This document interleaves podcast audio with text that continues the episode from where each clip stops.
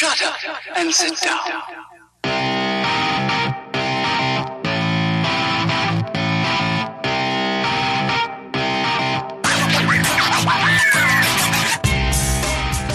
Elementar, meu cara 20. Estamos aqui começando mais um programa Elementar. E hoje eu tô aqui com Ana, com Bels, Oi, galera. Diogo, Copiei. Fernando, Opa, Laís Oi, gente. E Rodrigo. E aí? Sejam bem-vindos e tudo está bem. Hoje a gente vai falar sobre o seriado The Good Place, mas antes, bora pro bloco em off.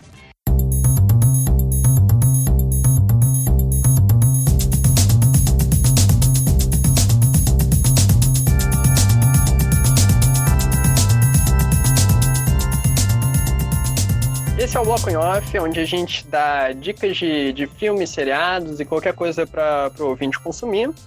E aí, o que, que vocês têm para indicar? Ana? Eu tenho uma dica hoje, que é uma dica não tão convencional, porque a gente está de quarentena, mas é, a plataforma espetáculosonline.com distribuiu vários espetáculos para as pessoas assistirem.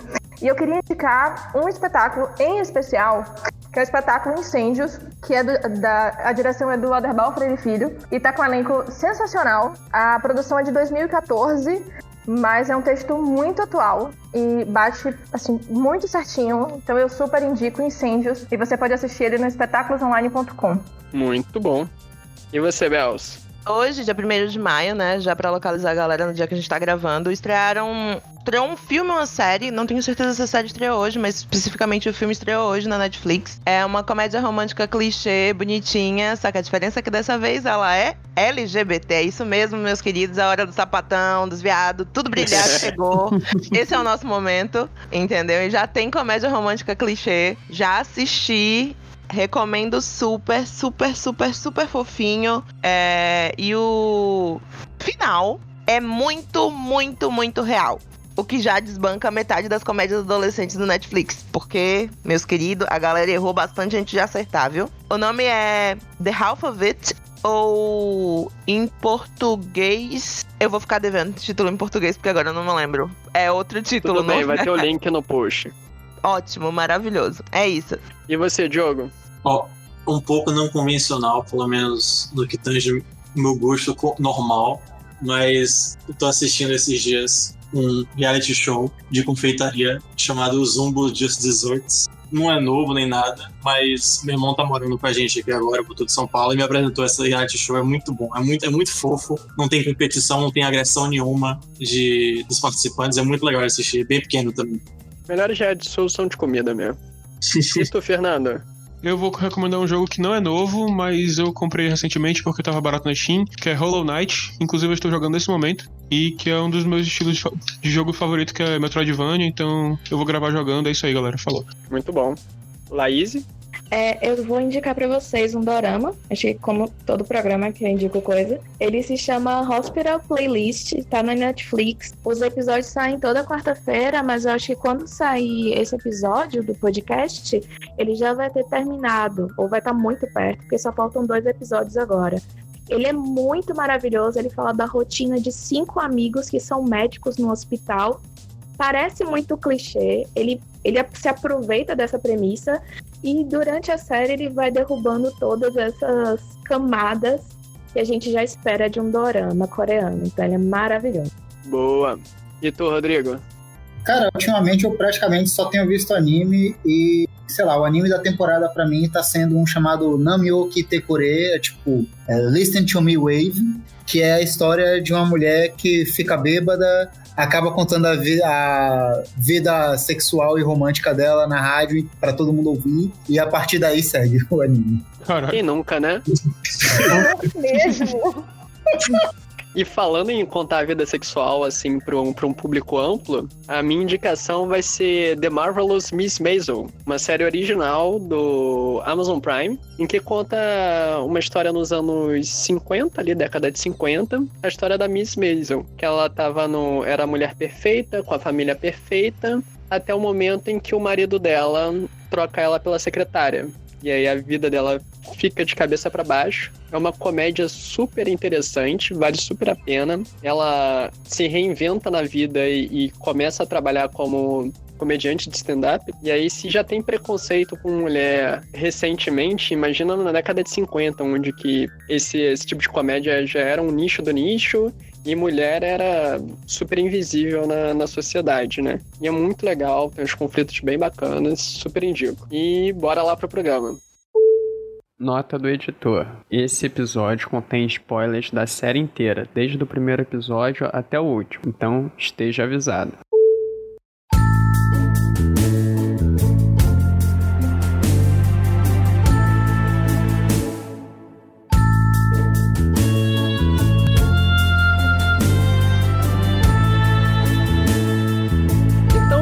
Hoje nós vamos falar da fantástica série The Good Place, criada pelo Michael Schur, que aí é um, o gênio da, da comédia contemporânea, né? Responsável por Brooklyn Nine-Nine, que é a queridinha da galera no momento. Responsável por roteiros de Park and Recreation, roteiros de The Office. É o, é o cara da comédia. Todo mundo que quer trabalhar com comédia quer trabalhar com ele. E ele trouxe nessa série um, uma, uma pegada muito diferente, assim, muito peculiar, digamos assim. Ele quis dar um viés de ética moral dentro da comédia. E ele faz isso tudo com uma roupagem de, de vida após a morte. Alguém quer dar a sinopse aí da série? Posso tentar. A série basicamente começa pelo fim, né? A série começa quando o personagem principal está morta e tá chegando num lugar que ela vai ser apresentada como um lugar bom. Onde um, um- uma pessoa que ela vai entender que é um ser superior tal, vai apresentar ela a esse lugar bom que tem todas as coisas maravilhosas. O problema é que, tipo, ela, por se conhecer, ela sabe que ela claramente tá no lugar errado. Que ela, se a justiça for correta, ela não deveria estar no, lugar bom, assim. E então ela acaba se encontrando com a pessoa que ele é apresentada como a sua alma gêmea, que é o Tiri, que é um professor de ética, então ela fala, tipo, porra, tu vai me ensinar a ser boa pra ninguém me tirar daqui. E em resumo é isso. Mas é isso, né, cara? A série começa já com, com a personagem a Eleonor, né? Que é interpretada pela Kristen Bell. Ela chega ali no, no que seria o, o pós-vida, sem entender muito bem o que tá acontecendo. Tá sentadinha no sofá e escrito na parede: tudo vai ficar bem. Tudo está bem, na real. E aparece um cara que. Eu não sei vocês, mas. Como vocês olham pra cara do Ted Danson e pensam que ele é um cara legal? É a única opção. A única opção possível. É, velho, o cara, ele tem a cara de velhinho, gente boa. Não Hum, tem, não. Ele Não tem mesmo, assim. Eu não sei com quem você anda. Não, É, vocês tipo isso. estão já ficcionados aí, vocês já estão avisados, pô. Eu achei É, pô. perfeito, velho. Ele é um cara, ele é um velhinho com cara gente boa, grisalhinho, que chega pra você e fala, é. fica de boa aí, que tá Pra tudo mim, bem. ele é o, Só o vamos- cara branco de terno, entendeu? Então, tipo, deve ser alguma autoridade, entendeu? Eu, é, então, tem esse lado também. Cara, ele só ficou de boas comigo porque ele tem um sorriso muito bonito. Porque se não fosse isso, eu ia ficar com muito medo dele. Tô sentindo vários crushes aqui, viu? Não, não, por ele não. É, apesar que ele foi galã nos anos 80, né? O tempo passa, né, gente? Pô, pô, e como, né? O tempo distrai O tudo. caso dele passou com rolo compressor. Eles foram do 100 ao zero, assim. Incrível. Já vamos do, do lugar bom pro lugar ruim na, na mesma frase, né? Mas é, eu acho muito interessante, cara, que logo na. É literalmente a primeira cena do primeiro episódio da, da série. E ele te explica toda a mecânica daquilo dali, né? O Ted Danson, que é o personagem, se chama Michael. Ele é o arquiteto daquela vizinhança. Ele explica que a Eleonor morreu e ela foi pro lugar bom porque ela foi uma boa pessoa. E a Eleonor de cara já, já pergunta: como é que é aqui? Aqui é o céu? Qual é a religião? Quem tava certo, né? E ele fala que basicamente todas as religiões acertaram um pouquinho, né? Tem um pouco certo do cristianismo, um pouco certo do hinduísmo, um pouco certo de cada coisa. E só que a as religiões acertavam cerca de 5%. A pessoa ou a coisa que chegou mais próximo da realidade foi um drogado canadense na década de 70. Ele numa viagem de ácido com cogumelo, quando um amigo dele perguntou como é- o que ele achava do, do pós-vida, ele deu uma explicação com 92,5% de acurácia. e é por isso tem lá o, até um quadro dele na, na sala do Michael, né? E ele fala que ele é tipo uma celebridade lá no, no lugar bom. Cara, eu adoro essa cena porque o timing é perfeito de mostrar a cara mostrar o retrato, no caso, assim, tipo, porra, é muito bom, velho. E é tipo assim, a sala do Michael, toda aquela sala de, de, sabe, de coisa séria, e tem uma foto de um cara claramente drogado na parede. Exato. Sorrindo meio olhando pra cima, assim. E o engraçado é que esse cara, ele é um dos roteiristas do, do seriado. Mas sério? Sim, É sério? muito, muito mais legal depois que você descobre isso. Sim. E ele ficou ali Ele- imortalizado, né? É, o mais legal é que, assim, ouvindo o podcast da série, eu descobri que ele não sabia que a imagem dele ia ser utilizada, né? E que o Michael Schur utilizou a imagem dele em específico porque ele tem um cabelo engraçado. E aí eles pegaram a foto do cara, meteram de destaque, bullying. na, porque não tem como, você entra ali no, no- Você entra no escritório e você vê de cara a imagem dele. Então, Sim. a maioria das cenas que são feitas, ela tá sempre aparecendo, tipo, na moldura, né? Tá sempre no frame. Daí um dia ele foi visitar o lugar e ele não sabia que tava em todas, todos os episódios. Tipo, sei lá, segunda temporada, terceira já. E aí ele chega no set, todo mundo começa a cumprimentar ele, fala, tipo, não, e aí, não sei o quê, você é famoso, pá, pedindo autógrafo, querendo tirar foto, e o cara, Que tipo. Que porra tá acontecendo? É, aí ele caralho? vira pro, pro Michael e faz: O que que tá acontecendo aqui? E aí o Michael foi explicar pra ele por quê. Ou seja, ele pegou a foto do cara, colocou na porra da série, tornou o cara famoso e nunca falou pra ele nada. Filho da puta. Melhor pessoa, gente. Oi? Melhor pessoa. Melhor pessoa. Doug Forsett. E aí o, o Michael ele vai apresentando o, o bom lugar, né, pra Eleanor. Mostra que tem um número específico de pessoas que vão pra vizinhança e tem infinitas vizinhanças igual aquela. Cada vizinhança é um equilíbrio perfeito de todos os moradores, então tudo de bom acontece no, no lugar bom. É, você nunca fica triste, você nunca sente dor, nada de ruim acontece com você, tudo que você quer, você vai ter nesse lugar. Por, por toda a eternidade, né? Exceto ficar bêbado, né? É, você pode ficar bêbado, mas aí você fica sóbrio a hora que você quiser também. Você só não tem a, a ressaca depois. E não, não pode falar palavrão também, né, no lugar bom. Pelo menos não naquela vizinhança, porque os moradores não gostam de, de palavrões. E aí fica uma substituição muito engraçada, né? Eles ficam falando, principalmente a Eleonora, ela fala palavrão o tempo inteiro. E fica tipo, filho da fruta, baralho, fedeu. E ela vai ficando putaça porque ela quer xingar e não consegue, tá ligado? Uhum. É até tem um momento engraçado que ela, ela fala babaca e babaca sai, né? Ela, pô, babaca não é palavrão, então posso falar. A Tahani é uma babaca mesmo. E é engraçado que tem, tem os aspectos da série, tem aspecto ético, que é, entre aspas, sério.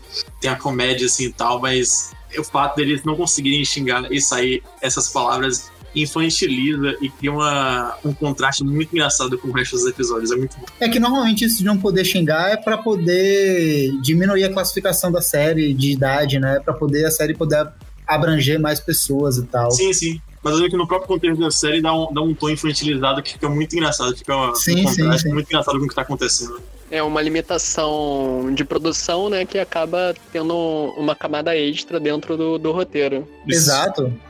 E assim, foi uma boa saída, sacou? Sim, demais. No caso deles especificamente, eu não sei se palavrão. Porque pelo, pela classificação. Eu posso estar falando bo- bobagem aqui, porque eu não estudei tanto a série pra falar. Mas pelo, pela, pela lógica de classificação indicativa, apesar de não ter palavrão, eles têm uma série de outras coisas que esbarra na classificação. Então, eu não sei necessariamente se, se não ter palavrão entra nessa categoria de. Acho que é muito mais um recurso narrativo é, de você ajudar a construir essa história. Principalmente desse espaço que ele é bom, mas ele, ele acaba te tolhindo de uma série de coisas, do que necessariamente por uma questão de produção. Eu não sei se eu me fiz clara. Na real, foi por causa do horário que o seriado ia ao ar. É exatamente Isso. por causa do horário que ele ia ao ar na NBC. E aí, por causa disso, eles já precisariam fazer esse corte, né? E fazer essa troca. E aí o Michael pensou que seria uma boa ideia fazer essa troca obrigatoriamente dentro do plot, né? Dentro da narrativa. E aí acabou ficando tão legal e tão engraçado. E também porque normalmente quem dá a classificação não é quem produz, né? Então você produz e aí você toma um monte de medida pra poder ver se a classificação vai cair. Se cair, legal. Se não cair, que pena. Que pena não, às vezes você refilma e tal pra poder se, Adequar. se justificar e você diminuir a classificação. Mas eu acho que eles É, meio que sim. desistem, tanto que depois quando em outras temporadas eles saem do Good Place, começa a xingar, né? Uhum. Mas se eu não me engano, eles blipavam quando ia ao ar. Ah, interessante. Então a, a Eleonor tem, tem a, a revelação logo no início do, do episódio, né? Que ela tá ali e ela descobre por que, que ela tá ali. Ela foi confundida com outra Eleonor Sheltrop, mesmo nome, morreu no exato mesmo minuto, só que era outra pessoa. Era uma pessoa que era, era médica, fazia filantropia, passou a vida inteira ajudando as crianças na África e tal, sendo que ela era uma pessoa horrível. Ela vendia remédio falsificado por telemarketing para velhinhos doentes. e ela, ela inclusive, ela, ela se gaba, porque ela foi a melhor vendedora do, do telemarketing por cinco anos. O que de fato é um mérito. O que deixa o time maluco. Aí o Shid fala: você consegue entender que isso é pior, né? Não é melhor. Mas a gente tem que convir que de fato é um mérito. Um mérito merda, mas é um mérito. Ah, é. E aí acho que vale da gente falar do, do Shiri, né? O Shiri Anagonia, que é o. teoricamente é a alma gêmea da Eleonor. Ele é um cara senegalês que passou a vida inteira estudando é, filosofia e ética moral. Ou seja, ele é o completo oposto da, da Eleonor nesse momento. E a Eleonor se aproveita disso para convencer ele de ensinar ela a ser uma boa pessoa para ela continuar ali no, no, lugar bom. Eu li um pouco de filosofia desde o ensino médio por gostar muito do assunto e é muito engraçado para mim ver uma série onde Kant aparece tanto porque eu não sei se alguém aqui já tentou ler Kant, mas é uma bosta, é uma parada que claramente não foi feita para se você não está estudando filosofia, tá ligado? Então, tipo assim, ver uma série tentando falar sobre ética kantiana de uma maneira tão engraçada, tão leve, é bem estranho se você tentou ler, porque é exatamente o oposto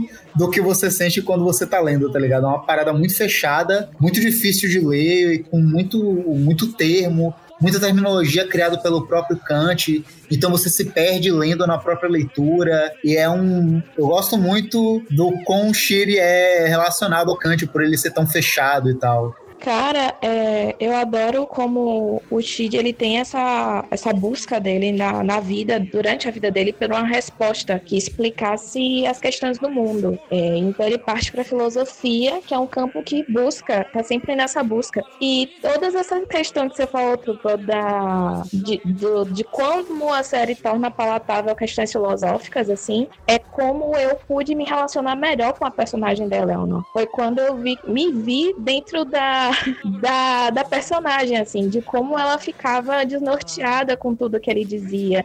Porque no começo, quando ele tenta explicar as coisas, ele explica de uma forma mais fechada, assim, né? Tipo, ele tenta ensinar ela de uma forma como ele ensinaria dentro da faculdade, como ele é um professor universitário. Exatamente. E depois ele percebe que não tá funcionando e ele tenta explicar de outras formas. Claro que ela vai ter que ler os livros, ela vai ter que se esforçar.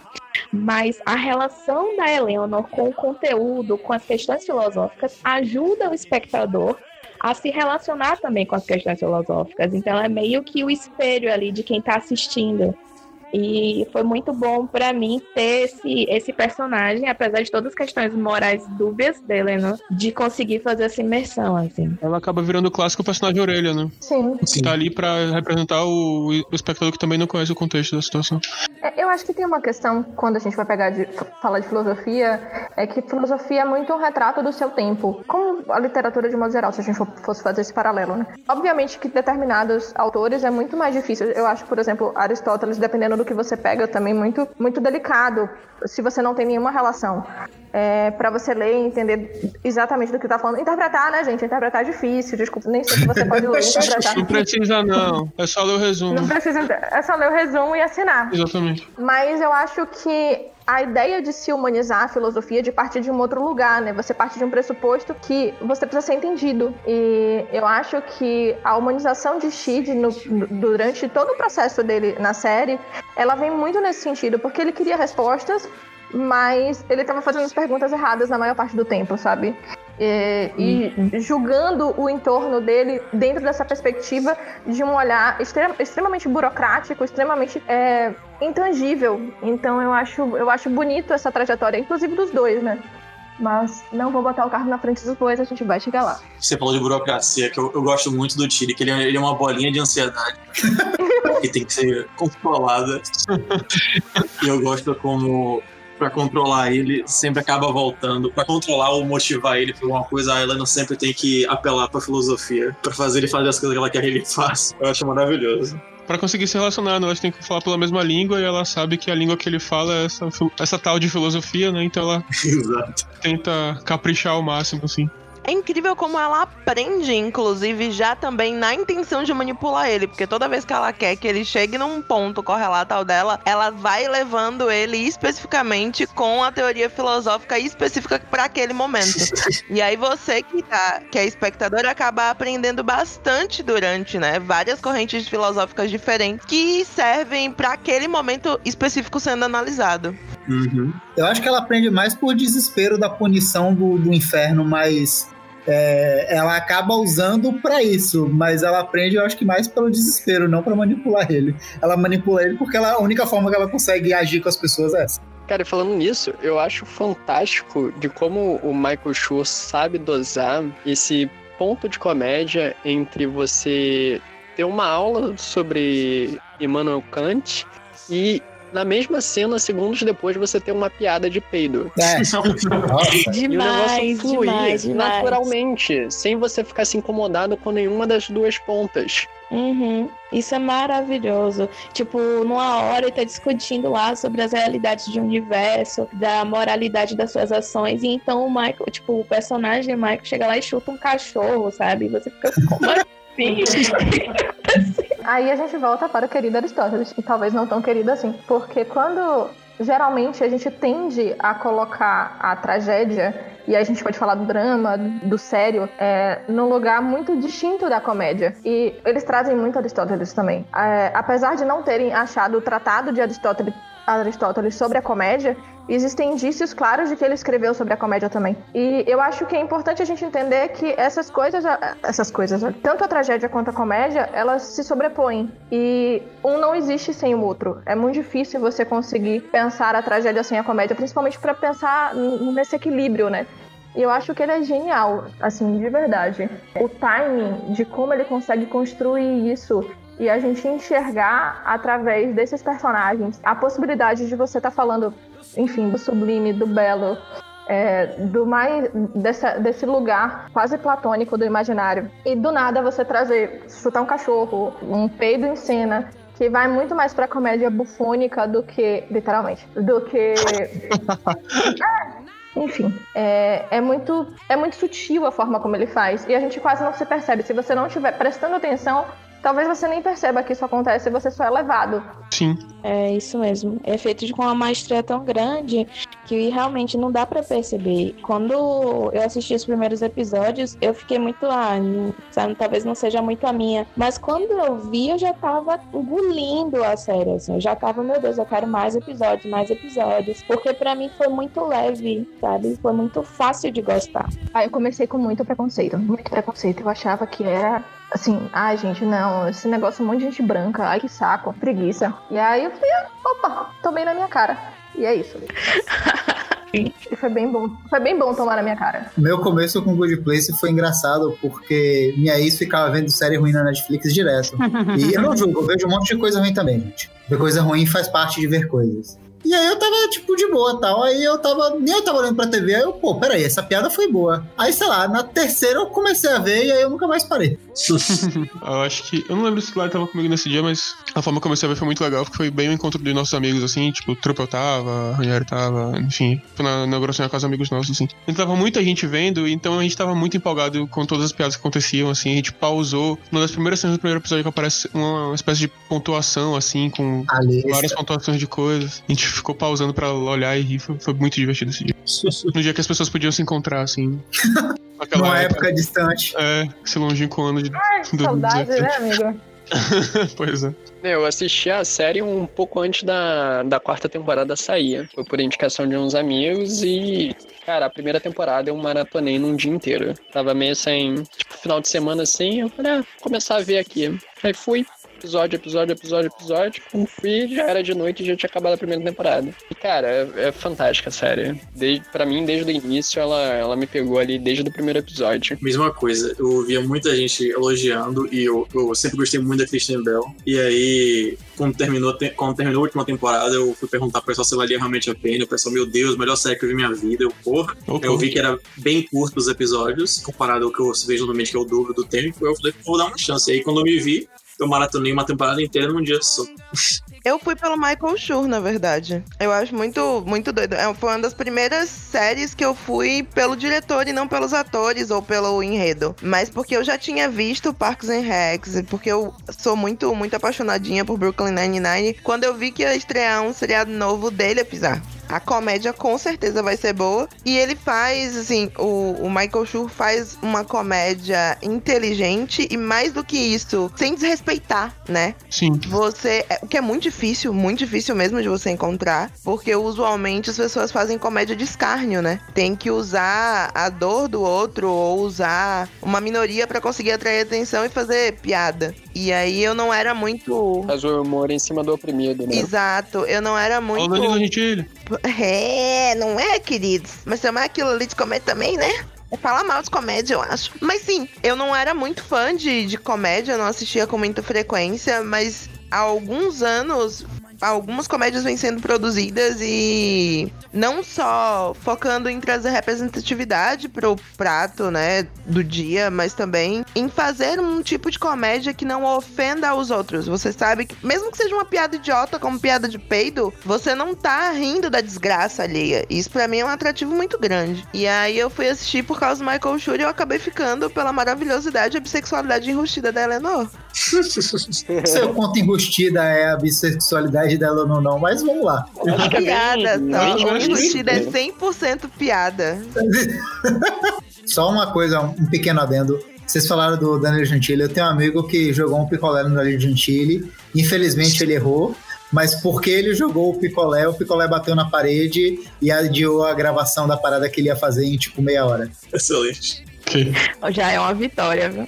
Já, Pequenas vitórias. E falando aí no que a Bel puxou do, do Michael Schur, né? Ele escalou a, a Kristen Bell, já, ele fez o, o personagem pensando nela. Tanto que ele ligou pra ela, falou que tinha um, um personagem que ele escreveu pra ela, que gostaria muito que ela, que ela participasse desse novo projeto que ela ia começar. E, tipo, nessa conversa ele convenceu ela sem ela nem ter lido o roteiro. É, Christian Bell, tem um personagem aqui que sua irmã controla gelo. É muito legal. Mas o, ouvindo o, o podcast oficial do, do Good Place, eu, os, os atores sempre falam isso, que, tipo, pra eles todos eram. Sempre foi uma honra trabalhar com o Michael Schur. Então, só você ter a oportunidade de trabalhar com ele já era, tipo assim. Já era o suficiente. E quando eles viam o roteiro da série, eles apaixonavam de vez. Agora, quão, quão, quão é um. Como é que chama? Uma ofensa a elogio você chegar pra uma pessoa e dizer que a ela não é o personagem feito pra pessoa, tá ligado? Gente, isso é elogio, velho. Assim, Então, ó, eu- aí pegando bem. É uma bem... ofensa. Oi? É uma ofensa, É concordo. ofensa. É uma ofensa. Mas olha, em- eu fui ouvir os- o podcast de, de The Good Place e acabei errando e fui parar no podcast de Brooklyn Nine-Nine. E eles fizeram a mesma coisa com Terry Crews, né? Eles chamaram ele pro papel antes de chamar qualquer outra pessoa e falaram pra ele: a gente nomeou o personagem Terry. Se você não aceitar, você vai saber a sua vida inteira que esse personagem foi feito pra você Caralho, e uma tem o seu nome, sacou? Sensacional. Sensacional, maravilhoso. Melhor tipo de tática eu achei. Mas o Terry é um personagem legal. Às vezes com os atores. Olha, olha. Nem sempre Não. funciona. Funciona, com certeza. Às vezes funciona. Mas no né? caso, o Terry é perfeito. Terry é maravilhoso, gente. Não tem Eu como, fui não consigo parar em pensar. Brooklyn Nine-Nine por causa dele. Eu fiquei Eu também. eu Eu também. fazendo Eu uma série também. de comédia, eu falei assim, Ah, quero ver o que é. Eu Estou fui lá. pela cena do. Caralho, esqueci o nome dele. Do The Grace Tyson. Que nem é no começo da, da série, é lá na quarta temporada, alguma coisa assim. É, Pois é. frente. Não, eu fui logo no inicíciozinho, eu fui logo na primeira temporada assistir. Ah, eu fui por recomendação de amigos. Acho que quando eu fui tava passando a terceira. Brooklyn Nine-Nine eu assisti quando viralizou aquele vídeo do, do Jake cantando Backstreet Boys. Ah, Sim. Outra Nossa, cena maravilhosa. Sensacional. Ai, gente. Já teve, né, o, o podcast de Brooklyn Nine-Nine? Já, inclusive, essa é a recomendação pra vocês, ouvintes, irem escutar o podcast de Brooklyn Nine-Nine do Maratona. A gente deve fazer outro agora, porque a temporada acabou de terminar. que triste. E aí a gente vai honrar a série e fazer um repeteco aí. Uma apanhada dessa última temporada. Vai ter aí no, na descrição da postagem um link pro, pro episódio de Brooklyn Nine-Nine, tanto do Maratona quanto do Elementar também. E aí a gente falou da, da Eleanor, falamos do Shiri, mas tem outros dois personagens que são centrais na história, né? Que é a Tahani Al-Jamil e o, o Jason Mendoza, né? A Tahani, é- que é interpretada pela, pela incrível Jamila Jamil, que Bota incrível nisso. Que por sinal foi o primeiro papel dela como atriz. Ela nunca tinha feito nada antes. Ela só trabalhava como apresentadora de, de TV e de rádio. E que ela não foi pra fazer o teste, ela foi lá pra conhecer o Michael Schur, diga-se de passagem. Exata. Quero me Você lançar vê como, como- escritora. Por que essa sorte eu não dou, gente? Não é? Ela, ela tinha uns roteiros que ela queria apresentar pra ele e, e foi- ele falou: vem aqui fazer um teste. Ela fez, foi super bem. Casou perfeito com o personagem. O Michael Shaw fala que ele, ele pensou no, numa personagem que fosse étnica, que fosse muito alta e muito sofisticada. E a Jamila Jamil é muito alto. é, ele, esse era um dos três pilares que ele estipulou pra personagem. Não poderia ser uma, uma atriz que fosse baixinha. O tanto que a atriz que faz a Vicky, ela chegou a fazer audição pro personagem da Tahani, mas não passou por, por- Esse foi um do- dos é pontos de corte, né? É muito louco isso, porque a gente tem. Desculpe, eu te cortei. Termine. Não, pode falar. É, é muito louco que a gente tende a falar. é, a gente, eu, tendo, eu tendo a bater muito de frente com a ideia do Physique the Whole, essa coisa de você ter um, um tipo específico para o personagem, porque a gente presume que o ator ele tem a capacidade de fazer um, um amplo leque de, de opções de personagem. É, mas existem personagens específicos que você não tem como dissociar ele daquela característica física. E a Camila, ela bate nesse lugar, assim, de, de uma maneira que eu acho tão assustadora. A Jamila, a Camila, tô louca. A Jamila bate nesse lugar de uma maneira tão assustadora que não dá pra você pensar o personagem sem ser ela. E Sim. apesar de, de não ter experiência como atriz, ela tem uma inteligência cênica que é um negócio absurdo, assim. Ela tem um time que você fica, gente, é muito absurdo, sabe? E é, é da galera que já veio pronta. Eu não sei como ela fazendo outras coisas. Tenho curiosidade nesse espaço de perceber dentro de uma outra característica de, enfim, o que, que ela consegue produzir. Mas a Tahani é. Gente, é, é um, é um- O balanceamento da Tahani na série é um negócio absurdo. A coisa mais legal que eu descobri nesse caso é que, assim, apesar de ter um molde perfeito do que ele queria, né? É, A Jamila, ela não é elegante e caçuda. Ela tem a voz, e ela fala isso, inclusive, em um dos episódios do podcast, que é. Todo mundo acha que ela é elegante e classuda, ela passa essa impressão, mas é a voz. Porque ela mesmo. Pessoalmente, ela tem um total de zero classe. Zero.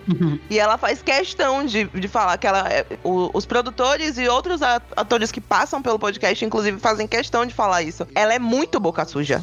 ela é muito, muito escrota e muito boca suja. Inimaginável. É assustador. Gente, e é sério, é muito engraçado ouvir ela falando e você dissocia perfeitamente o personagem dela. Mas Nossa você precisa, tipo, sentar e ouvir ela falar, sabe? Tipo assim, tem um momento do, do cast que ela tá falando com eles. é, é, a pessoa que vai com ela tá falando sobre as locações, porque ela é responsável de encontrar as locações da série. E aí ela fala de uma das casas e ela lança, tipo, o valor da casa, assim, do nada, na cara da pessoa. Tipo assim, não custou não sei quantos bilhões. A pessoa vira pra ela e assim: por que, que você sabe essa informação? Ela, porque eu sei, eu gosto de saber essas coisas. Eu tenho zero classe. eu sou esse tipo de pessoa. Inclusive, uma das casas que a gente filma, aquela que eu desço as escadas maravilhosamente, pois tem quartos sexuais lá, camas redondas imensas. E aí depois ela se toca que ela deu informação que ela não podia dar tipo, sobre o show. Ela fala assim, eu acho que eu acabei de colocar todo mundo num problema. Eu vou, eu vou embora.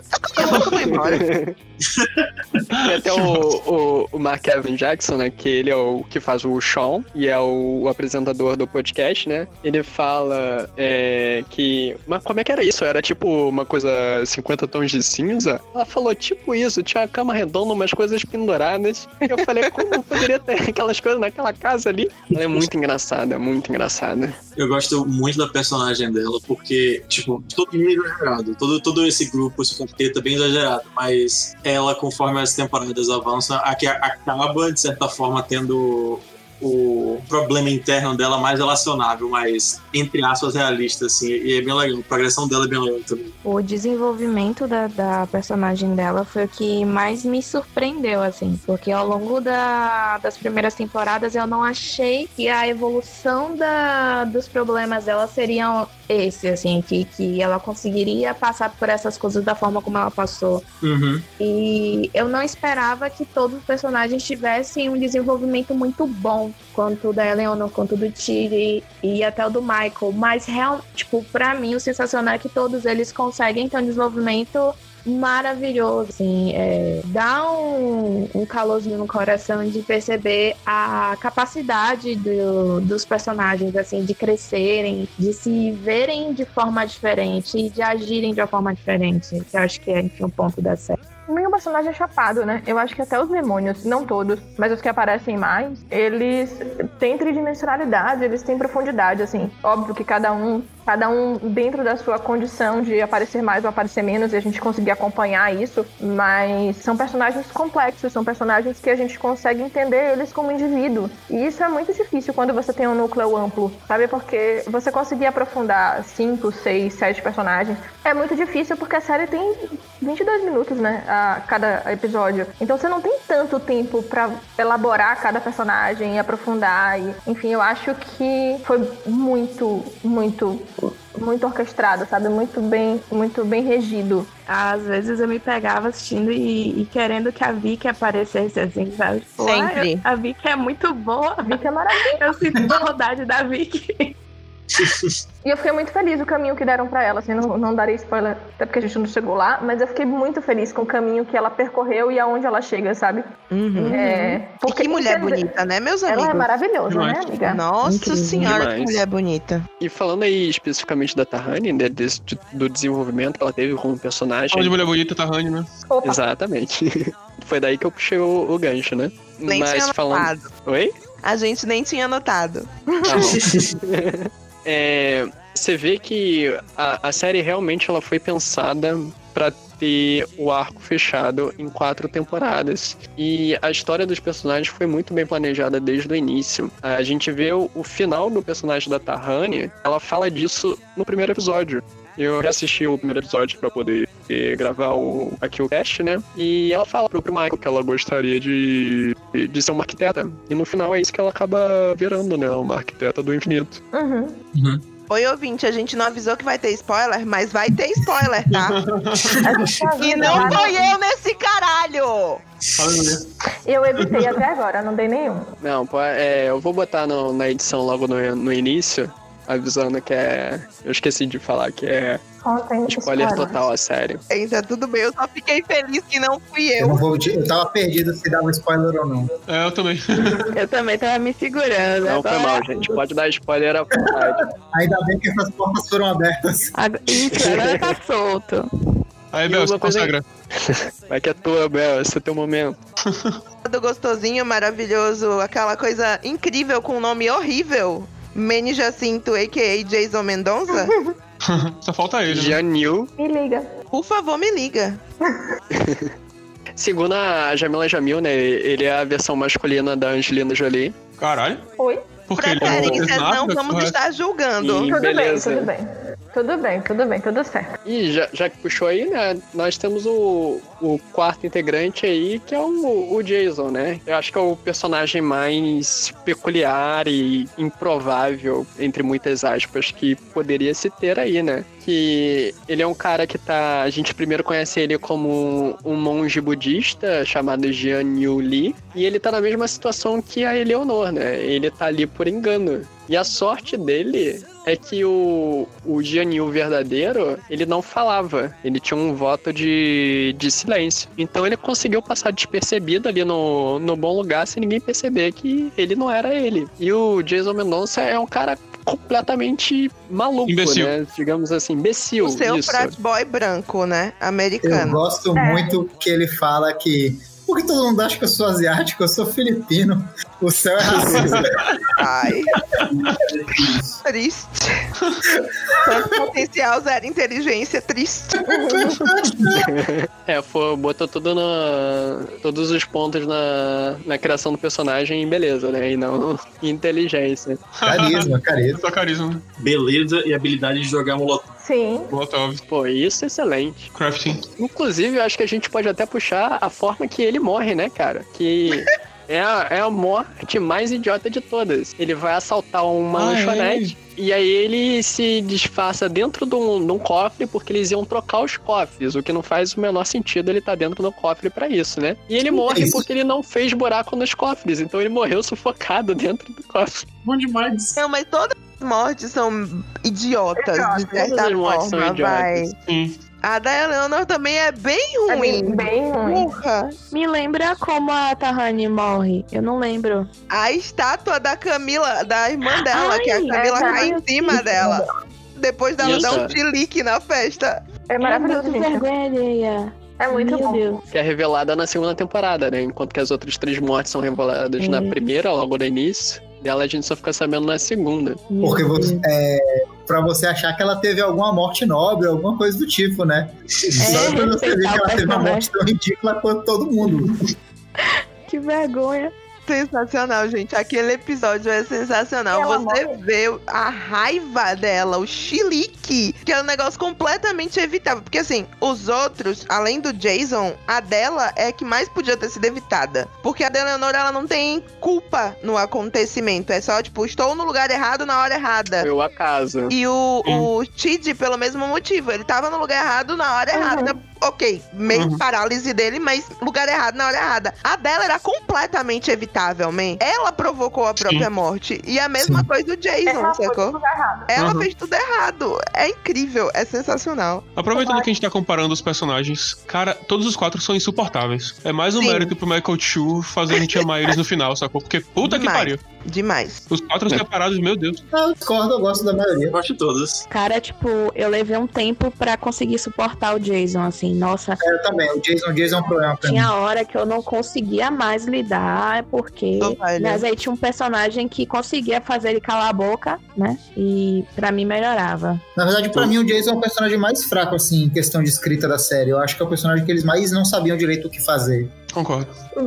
Não, vou ser advogado do diabo. Ok. Eu acho que não também. Acho que também não. É, eu acho o personagem do Jason muito, muito bem construído, porque ele, Também. ele. Você, você entender. Quando você entende quem ele é, né? Que assim, abriu o arco inteiro, já aconteceu tudo com ele, você entende quem ele é. Não vou dar tantos spoilers pra galera não ficar tão putaço. Mas quando você entende quem ele é, e vo- você compreende exatamente porque ele é do jeito que ele é. Não, E eu acho que isso é muito forte, sabe? essa parte sim, mas eu acho que o desenvolvimento dele na série, eu acho que ele é meio deixado de lado, sacou? Durante várias cenas, assim. Então. Ele vira muito o namorado da Janet por um tempo, sacou? Eu acho que continua sendo uma coisa boa, sabe? Porque não dá pra fazer milagre. Ah, não, com Eles não certeza. iam reformar, tipo, É. 100%. Não dá pra fazer milagre.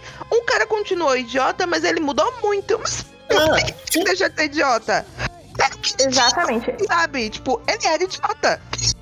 Eu tô muito com o Bells nesse sentido. Eu acredito que acontece o seguinte, com primeiro que ele ele é o alívio, ele em boa parte da série ele é o alívio cômico, é, mas para além de ser o alívio cômico, é, o tempo inteiro tá dando indícios de quem é essa pessoa. E eu acho que isso é muito bem feito a série toda. O tempo inteiro é, tá meio claro que ele foi abandonado, que ele não tem uma relação familiar bem construída, que ele vem de uma família disfuncional e uma série de coisinhas que estão ali o tempo inteiro. Sim. E que é importante pra gente, quando a gente chega nele no final, e, e primeiro porque ele tem uma puta evolução durante, durante a série. Eu acho que isso é inegável. Independente dele não chegar no mesmo ponto que as outras pessoas, eu acho que isso é muito importante. Ninguém chega no mesmo ponto que ninguém, porque não é uma corrida. Então, ninguém ali tá tentando chegar. Ah, ninguém tá tentando ser o, o Tid filósofo no final, não é esse o ponto. Cada um tá em busca da sua evolução pessoal, de como melhorar como pessoa e de como se encontrar nesse espaço, porque tá todo mundo perdido. E quando você entende que aquele cara, ele não tinha de onde partir, sabe? Ele não tinha o básico. Isso é muito forte. Eu acho que o tempo inteiro, apesar de no início você ter uma questão de dar raiva, porque porque o tipo de burrice que vem com ele, o tipo de ignorância que vem com ele, é o tipo de ignorância que a gente não tá acostumado a lidar e a gente fica com vontade de bater. Mas ainda assim, eu entendo, eu não vejo ele como um personagem, por exemplo, que foi deixado de lado, ou que foi mal construído, ou que durante a série não foi tão bem desenvolvido. Eu acho que ele tava ali o tempo inteiro mostrando pra gente o processo dele. E o processo dele é diferente do processo das outras pessoas. Concordo. Fora que a maioria das características chaves dos personagens continuam com eles. A Eleanor não deixa de ser uma otária. Uhum. Ela evolui, ela melhora, mas ela continua sendo aquela pessoa que tem uma hora que ela vai falar um negócio que você fala assim, porra, querida, por quê, né? Por quê? Bronzeamento anal. Basicamente, é isso, sabe? É Aham. pessoa que joga bronzeamento anal no meio da conversa. É ela, sacou? Você, no caso.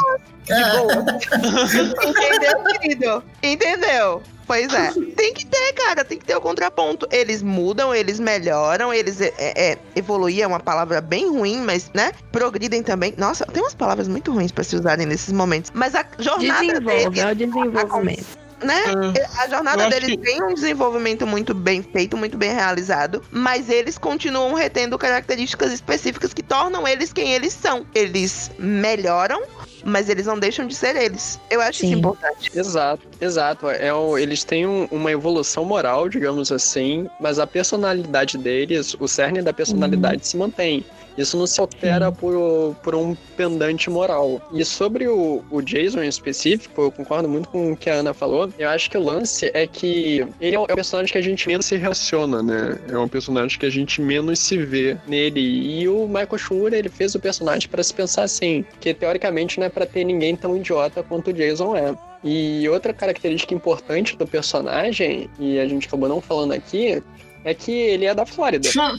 E se você olhar qualquer notícia de qualquer ano, Florida se Man. abrir o Google agora e digitar Florida Man, vai aparecer as Eu coisas digo. mais bizarras possível.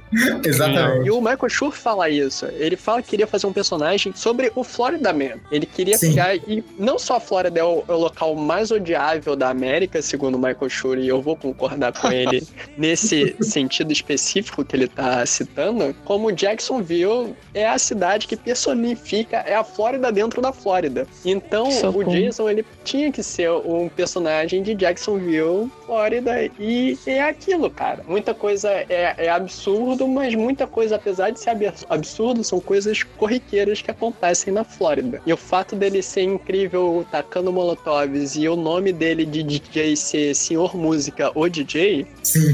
só torna o personagem mais incrível ainda. É incrível. E eu acho que a mais defesa do Jason, do que a Ana tava falando, é que a dinâmica. Não, a a dinâmica dele com a, com a Eleanor é muito boa. Tipo, a horny Sim. energy que a, que a Eleanor tem. Por todo mundo, basicamente, ele é maravilhosa. Que ela tem com ele é muito incrível. Mas eu acho que o que mais define isso de das pessoas deles, eles terem uma progressão diferente é que, sem spoilers ainda, porque isso realmente é o final da, da- última temporada, mas ele acaba de, um cer- de certa forma, no final da, última temporada, sendo a pessoa mais inteligente da série inteira. Sim. Que ele realiza uma coisa que ninguém consegue realizar. Que, tipo, até alguns telespectadores assistindo não realizaram também. E aí eu a- acho muito foda isso dele. Que, tipo, ele mesmo numa extrema potência que ele faz na última temporada, ele é muito inteligente no que ele, no que ele realiza. E mesmo não sabendo que está revisando. Exato. É. É genial, gente.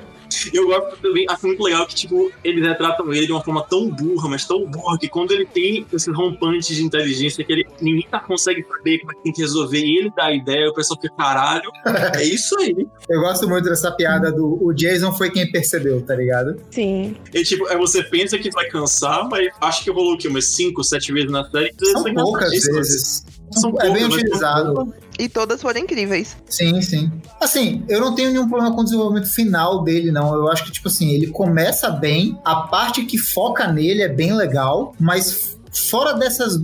Fora do começo, dessa parte assim que foca nele e o final, ele é meio deixado de lado, enquanto os outros três são muito bem trabalhados. Os outros quatro, né? Se você for contar o próprio Michael. Já podemos aproveitar pra falar dele. Eu achei que a gente ia puxar Janet, mas vamos lá. Ser também. Vocês decidem. É, eu acho, antes de puxar o Michael, melhor a gente puxar a Janet, que a gente fala dela e depois do Michael a gente já, já amarra com o final da primeira temporada, Uhum. né? Ai, é maravilhosa, perfeita. E falando aí, então, já, já que a gente vai puxar o próximo personagem, da, da Janet, né? Que não é uma garota, não é um robô. Not a robot. Ela é a personificação de todo o conhecimento da, da existência. Ela é, um- é uma interface em que você pode perguntar qualquer coisa pra ela, que ela vai saber te responder e qualquer coisa que você pedir, ela vai fazer pra você. Exceto te falar sobre o lugar ruim. É a única coisa que ela não é permitida fazer. Mas ela pode tocar um áudio de 30 segundos do que tá acontecendo lá nesse exato momento.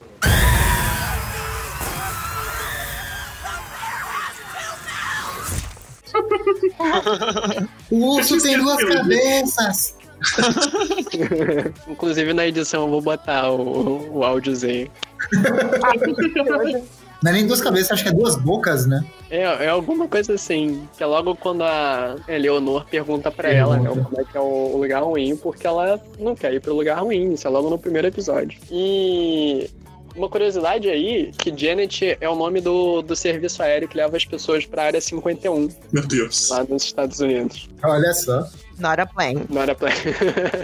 E sobre a atriz, cara, cara, que é, a- que a Darcy Carden, né, cara, ela foi fazer o teste pro papel da Janet e o personagem era um segredo na- nas audições, então o que se torna muito mais complicado, né? Como é que você vai fazer a audição pra um personagem sem saber exatamente que aquele personagem é aquilo, né? Eles faziam uma coisa meio aleatória. A desculpa que eles inventaram era que o personagem, na verdade, era uma atendente de telemarketing dessas que vende coisa.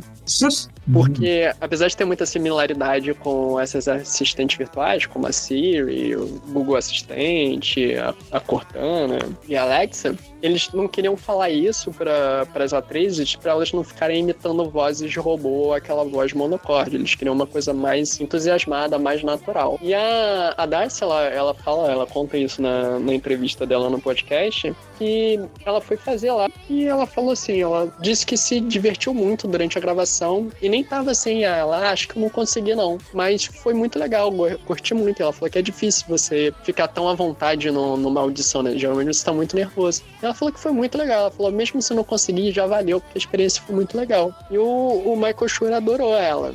Ela casou super perfeita. E depois a gente vai vendo que não é só a personagem, ela não interpreta só uma Janet, né? Ela interpreta uma gama de Janets, como a Janet ruim, que é uma personalidade completamente oposta. E tem outras Janets pontuais, como a, a Janet neutra e a Janet da era disco.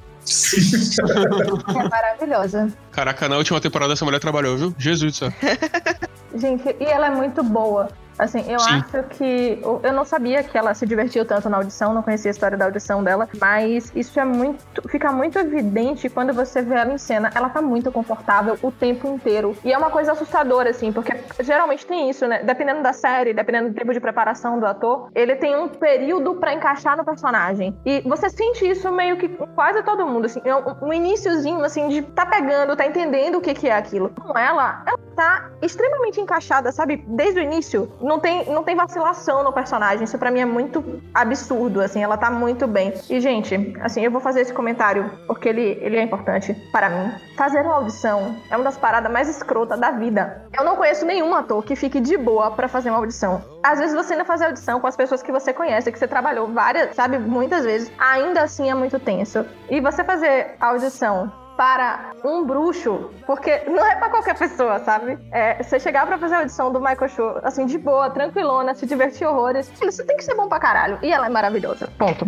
É isso. Vou colocar mais uma implicação, Ana. O papel, quando foi ofertado, era literalmente qualquer pessoa na Terra. Então eles tinham pessoas de 15 anos a 70 fazendo a audição. Isso é muito louco. Era uma gama incrível. Eles contam no, no podcast que a Darcy olhou assim ao redor e fez: Eu não vou levar esse papel. Olha, olha a dificuldade dessa galera. Tipo, eles estão procurando o quê? Que porra que eles estão procurando? O que eles estão fazendo nessa audição? E aí, saber que O legal é que todo mundo que tava nessa audição pensou a mesma coisa, né? Com certeza, com Isso é certeza. muito louco, gente. E daí que ela fez uma audição, já pensando, não vou levar esse negócio, então pelo menos vou me divertir, sacou? É o mínimo, né? E aí deve ter feito com certeza toda a diferença na audição dela. Eles falaram que muita gente que principalmente é, audicionou pra Janet, eles reutilizaram durante temporada, as temporadas. Então vários daqueles atores fizeram audição pra um ou outro papel, foram muito bem na visão dos, do, do- da galera da produção. E aí por isso eles foram chamados pra fazer papéis ao longo. Isso é muito legal, né? Porque você perde um papel é, é, fixo, mas você acabou ganhando a sua oportunidade de aparecer e alguns deles apareceram mais de uma vez, como os demônios, por exemplo. Gente, me liga. Exato, isso mesmo, cara. E uma coisa engraçada é que na série, todo, todo momento, quando alguém se refere, dá alguma pessoalidade a Janet, ela sempre fala: Não, eu não sou uma mulher, não, eu não sou um robô, não, eu não sou não sei o que lá. Tem até uma vez que a, a Eleanor chama ela de Alexa Peituda. E, e o engraçado é que a, a Darcy falou quando ela foi gravar em Atenas, né? Que o, o episódio final teve várias gravações externas, uma delas foi em Atenas. Ela falou que ela foi reconhecida por um barman, né? Quando foi servir o drink pra ela, ele falou: Eu também não sou uma garota nem um robô. Gente, maravilhoso, é isso aí. Muito legal, cara. As atualizações de sonho profissional foram de- redefinidas. E só fazer um- uma fala corrida aqui dos poderes e habilidades da Janet, né? Ela tem o poder de, de teletransporte, ela é capaz de, de ir pra qualquer lugar da vizinhança num instante. E uma coisa até engraçada é que ao longo de toda a série, você nunca vê ela aparecendo e desaparecendo. Ela sempre tá fora do enquadramento quando isso acontece. E aí a câmera muda. Sim. Cara, você acabou de falar uma coisa que me fez ter uma epifania aqui meio bizarra. Quer dizer, termine de falar, depois eu. Não, pode falar. Não, porque, tipo, fizeram um personagem que é muito poderoso. A Jennifer é super poderosa, ela tem basicamente o poder que você quiser na mão, assim. Mas é difícil ter momentos que precisem nerfar ela, no sentido, tipo, reduzir os poderes dela por algum motivo, sabe? Só pra ficar crível no resto do contexto, assim. No geral, respeitam bem as habilidades dela até o final, assim. Isso é meio Pois é. raro em séries. Ah, isso realmente, cara. Acho que tudo é muito bem construído nessa série, né, cara? Todos os personagens, assim, tudo é muito bem pensado pra não cometer excessos e nem faltas. É aquele job que a gente queria ter feito, né? assim. Ah, com certeza. E voltando para os poderes dela aí, ela tem um conhecimento infinito, como a gente já falou, né? Ela é um- uma versão antropoformizada de um banco de dados com toda a informação do, do universo, e todas as Janets são assim. Ela pode criar e consertar qualquer item, qualquer coisa que você peça a Janet, ela vai saber fazer, e ou então quiser consertar alguma coisa, ela vai saber fazer. Ela consegue deformar a realidade, né? Ou seja, ela é responsável por construir e manter toda a vizinhança. Tudo que tá acontecendo é através da, da Janet, né? O tanto que ela fica. Tem alguns episódios que ela tá meio sobrecarregada quando tem. As pessoas estão dentro do, do vazio dela, né?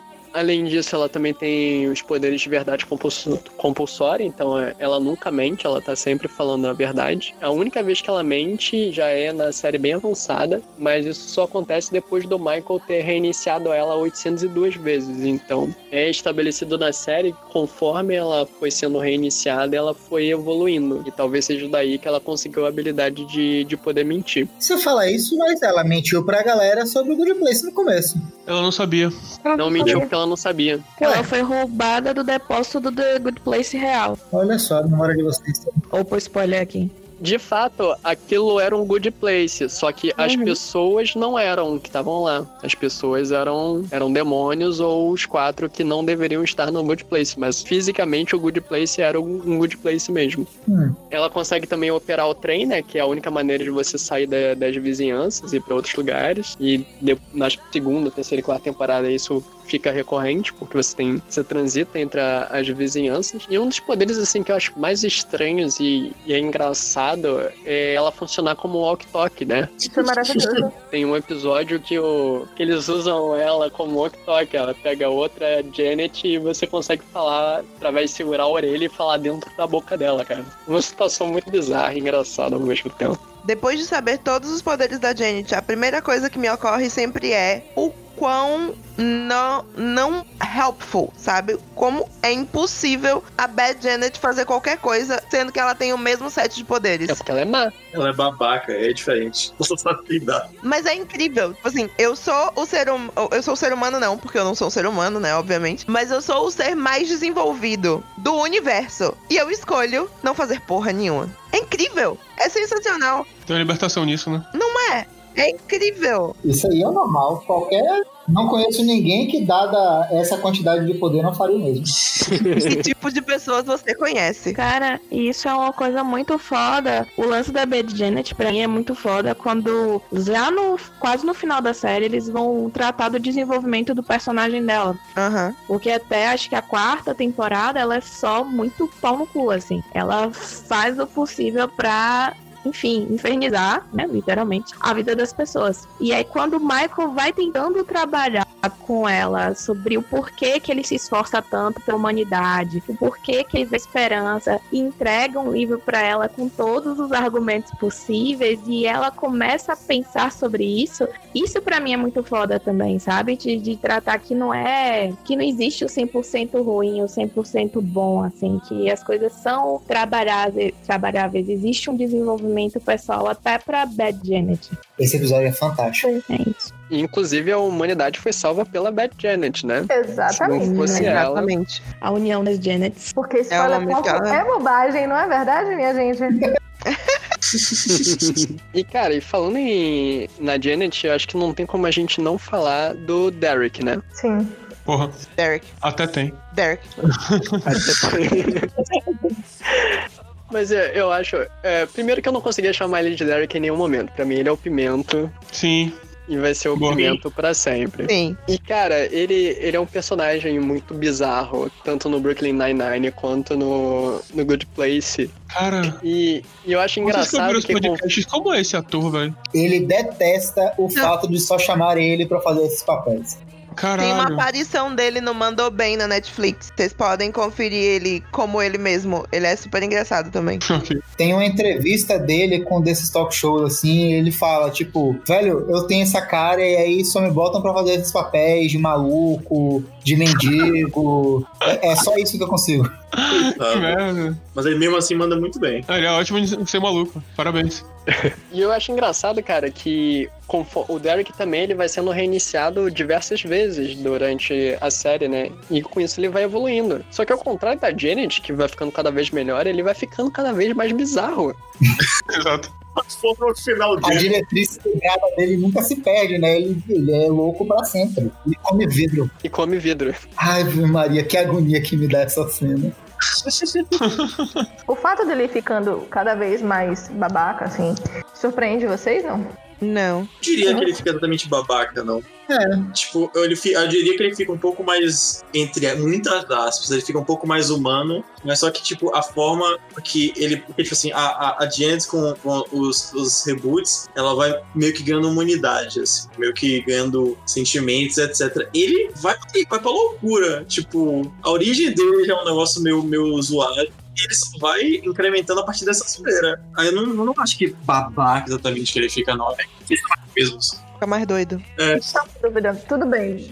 E eu acho que é exatamente pela concepção dele ser zoada que ele fica mais zoado. Porque, exatamente, a gente acabou de falar, a Janet não sabia que ela é, não tava no, no The Good Place, né? Ela foi roubada, mas ela é um- uma Janet funcional, né? Ela foi concebida para um bem, para uma função correta. Então ela age de acordo com que ela foi concebida. Ele não. O cara foi muito zoado, né? Então, meio que pra melhorar ele, sei lá, eles não tinham que rebutar necessariamente, tinham que refazer. E isso nunca aconteceu. Então ele só foi pior, né? Você não conserta a pingueira, ela vai desgraçando as coisas com o tempo.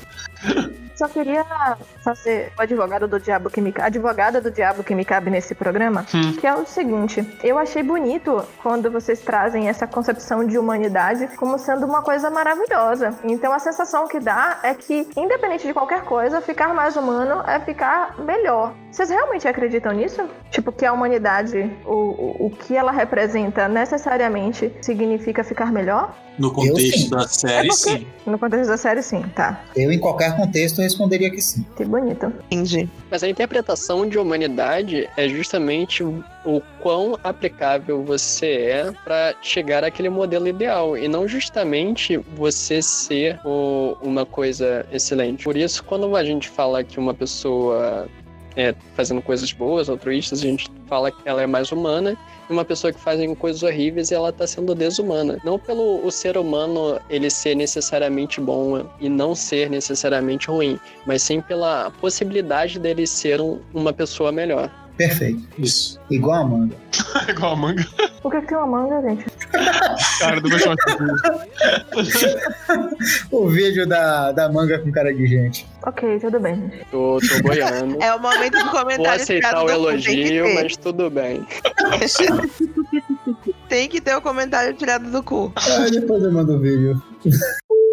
E a gente já falou aí dos quatro humanos, falamos da Janet e tá na hora da gente falar do, do cara que orquestrou tudo isso, que é o Michael. Interpretado aí pelo, pelo Ted Dance, que é um cara incrível na, na comédia. Não só na comédia, ele manda bem também em papéis dramáticos, né? Inclusive o, o Ted Danson já falou isso no, no podcast, que ele tava querendo, numa época da vida dele, sair de, de papéis de comédia porque ele só era chamado pra comédia, ele só fazia comédia, ele não aguentava mais fazer comédia. E aí ele queria fazer um- uns papéis mais sérios. E aí ele fez CSI, inclusive, Uhum. Eu conheci ele como sabe. pelo CSI. Uhum. Ele, inclusive, fez um, um filme de drama com a, com a Olha que eles só. ficaram mega amigos nisso. É um filme de baleia que passa no Alasca. Eu esqueci o nome, desculpa aí. Vai Mas, valer. Free Willy. Orca, baleia assassina. mas por conta disso, eles ficaram amigos, assim, de a, amizade pessoal mesmo, né? E aí eles ficaram super felizes quando descobriram que iam trabalhar de novo no, na série. E uma coisa engraçada, falando nos dois, que o plot twist que tem no final da primeira temporada, ninguém sabia. O, só quem sabia eram os roteiristas, os roteiristas principais e o criador. Os, os diretores de episódio, eles não faziam ideia. E o pessoal de produção não fazia ideia. A única pessoa que sabia, além do- dos roteiristas, era o, o Ted Danson e a Kristen Bell. E ficou nesse segredo danado. Só que quando chegou na, na época do episódio final, aquela reação dos atores é, é real, porque eles não sabiam da, daquele twist. Mas o depois conversando, eles descobriram que o Ted Danson já tinha contado pra assim, umas 70 pessoas que ele Filho da conhecia. puta. Ele, ele abriu a boca pra Caralho, todo mundo. Tipo assim, até pro carteiro dele ele tinha contado, né? Porque as pessoas. Ele, quando ele contava do papel, ele falava sério sobre isso. é, é, você tem a filosofia no pós-vida, mas é de comédia, o texto é incrível, e eu faço um arquiteto que, que faz o, o lugar bom, né? Ele constrói. Mas não é só isso, cara. O melhor é porque, na verdade, eu não sou um cara bom, eu sou um demônio, eu tô. Caralho. Que babaca! É, ele- Na Cara, real, na real, é que a- eles explicam que, tipo, a primeira vez que acontece é, tipo assim, ele conta o enredo pra alguém e a pessoa fala assim, ah, beleza. Tipo, ok, é uma série mediana. Aí ele ficou puto, sacou? Não! Não, Por quê? Por quê? Tipo, querido, não, não, sabe? Correu em segredo a série inteira e aí o arrombado que faz o papel principal saiu contando pra todo mundo. Tipo, ele contou pra uma pessoa nesse esquema e depois 475 pessoas, sacou? Não, fiquei com uma dúvida. Ele contou pra todo mundo, mas pelo que eu entendi, ele não contou pro elenco. Não. Não. Ah, então tá de boa, gente. Não, é, ele contou pra, Pelo menos pra pessoas assim, privadas. Da vida dele. Ninguém relacionado. Isso. Ah, então tá suave, assim. Tem um vídeo no Twitter, inclusive, da série, que é o vídeo dos, dos outros três, né? Porque a Kristen Bell também sabia, então só o, o ator que faz o Shid, o ator que faz o Jason e a Jamila não sabiam, e a menina que faz a Janet, a Darcy, tem um vídeo deles quatro sabendo pela primeira vez. Que eles contam, na verdade, pra eles, sei lá, alguns episódios antes, porque eles já tinham comprometido com o elenco, já tinha filmado metade do negócio. Daí, isso causou o efeito contrário. Tipo assim, enquanto o Ted saiu contando pra todo mundo, a Jamila, ela quando descobriu e ela era entrevistada, ela saía correndo, desesperada dos lugares pra não abrir o bico, sacou? Caralho, esse sou eu. Porque ela foi repórter a vida inteira, então ela sempre teve em controle nessas situações. E aí, ela, quando ela se descobriu no papel inverso, ela não sabia como se controlar. Ah. Então toda vez que alguém falava pra ela assim, ah, não, você tá atuando no The Good Place, ela é ótimo e saía correndo, sacou? pra evitar abrir o bico. Ela falou que isso aconteceu várias vezes. As pessoas ficaram achando que ela era uma arrombada, escrota. Mas na verdade ela só não ia conseguir manter o segredo se alguém perguntasse. E Pra não fazer merda, ela sabendo quem ela era, ela só preferia correr. Mandou bem. Aproveitando que a gente tá falando sobre o segredo da série no primeiro, da primeira temporada, é, quem de vocês pegou antes? Porque eu não peguei, eu fui surpreendido também no final. Eu não peguei. eu fui Surpreendido. Eu surpreendido. peguei. Eu peguei. Eu peguei no primeiro episódio, mas não perfeitamente. Eu não percebi que era o Bad Place. Mas eu falei, inclusive, na época, existe, existe uma testemunha que eu falei, velho. Jesus, né? É, não. Porra, minha ex, né, caralho? Apenas ele. Que eu falei, tem alguma coisa estranha. Ela olhou, por quê? Eu, velho, porque se o lugar é pra, feito pra ser um lugar perfeito, não existe por que você esconder a informação das pessoas. Se alguém tá lhe escondendo informação e lhe dizendo que um lugar é perfeito, é porque o lugar não é perfeito. Ok. Eu não peguei no primeiro episódio, mas eu tive esse, esse mesmo sentimento de algo de errado não está certo, porque várias coisas eram muito 100% pra irritar a Eleanor. E aí Uhum. eu fiquei muito ligada a ela desde o começo como personagem, então toda vez que ela se incomodava com algo, eu fazia, não, isso não tá certo. Mesmo ela não merecendo estar ali, isso não está certo. E quem é que gosta tanto de Frozen Yogurt assim? Porra, pelo amor de Deus. E de palhaços. E de palhaços, cara, não fazia O sentido. Frozen Yogurt nem me ofende, mas os Não, palhaços mas é palhaços que gostava era outra ela, não. Tá e aí, certo. na metade da temporada, digamos mais ou menos assim, eu não vou dizer exatamente pra você em que episódio, mas eu comecei a perceber que eles eram feitos pra irritar um ao outro especificamente, sabe? Uhum.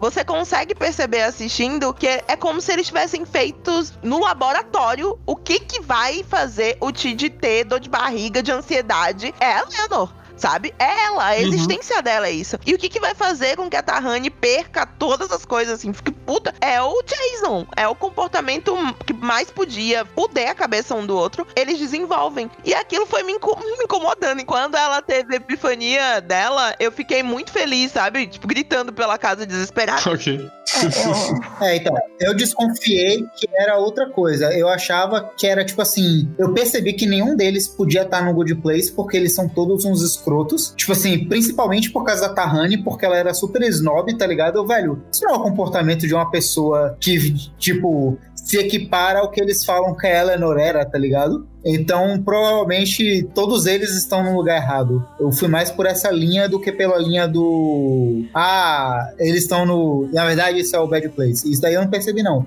Mas eu percebi que tinha uma coisa errada e eu percebi que todos eles mereciam estar no inferno. É isso, assim, me pegou de surpresa isso, mas eu também achei que tinha algo de errado com a contagem dos pontos. Porque por conta dessas atitudes, assim, dos personagens, eu ficava, velho, deve ter algum problema quando apuraram os pontos, que é o que eles falam no primeiro episódio, das ações das pessoas. E aí, tipo, as pessoas foram parar no lugar, tipo, onde não deveriam estar. Mas eu não achei que fosse um plano e que ali, enfim, fosse um lugar ruim, sabe? Não, é. Essa parte eu não peguei também, não. Assim, de saber que foi um plano orquestrado e que eles estavam ali pra se infernizar. O que eu percebi mais foi que, no máximo, assim, que era de que eles entre si tipo, rolavam uma coisa muito de tortura psicológica, assim, mas pra, inferir que ali era o Bad Place, uma coisa assim, eu não, não saquei. Tanto que eu fiquei chocadíssimo e muito triste quando a gente descobre a verdade do Marcos.